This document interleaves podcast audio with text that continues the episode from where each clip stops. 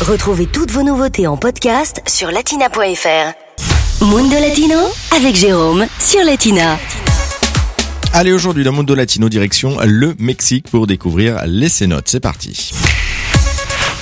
Le Mexique, on le connaît surtout pour ses plages, sa cuisine et sa culture maya, mais on le connaît un petit peu moins pour ses cénotes, une sorte de puits d'eau naturel causé par l'effondrement de la roche calcaire.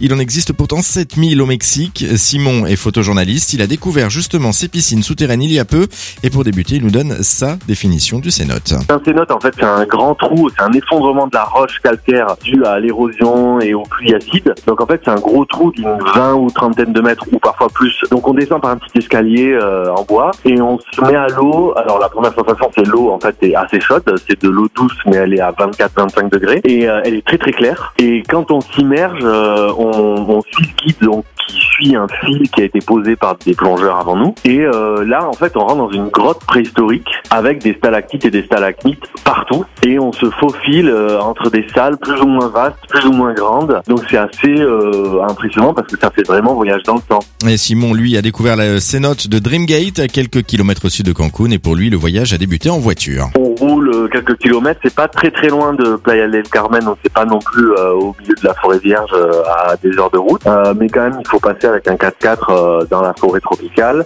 Et puis on arrive sur une petite clairière où, où, effectivement il y a ce trou un peu béant au milieu de la forêt. C'est assez magnifique dès qu'on arrive. Quoi. On est, il y a un côté très mystérieux et on a envie d'aller voir d'aller voir au fond. Quoi. Et sur place, Simon a été très chanceux hein, car le cénote était très peu connu des touristes. En fait, on arrive et il y a une petite cahute avec des gardiens euh, parce qu'en fait, ce cénote-là, il est sur un, un terrain privé, donc euh, il y a un gardien à qui on doit payer une redevance. Donc nous, on est arrivé un peu les premiers avec le guide, donc il y avait en fait un guide euh, plongeur et nous, on était quatre. Donc au début, on était tout seul, donc on était très contents. Et si vous aimez l'aventure, la découverte et la plongée, vous savez ce qu'il vous reste à faire, prendre votre billet pour le Mexique et partir explorer quelques-uns des 7000 cénotes du pays. Latina Podcast, le meilleur de Latina en podcast sur latina.fr.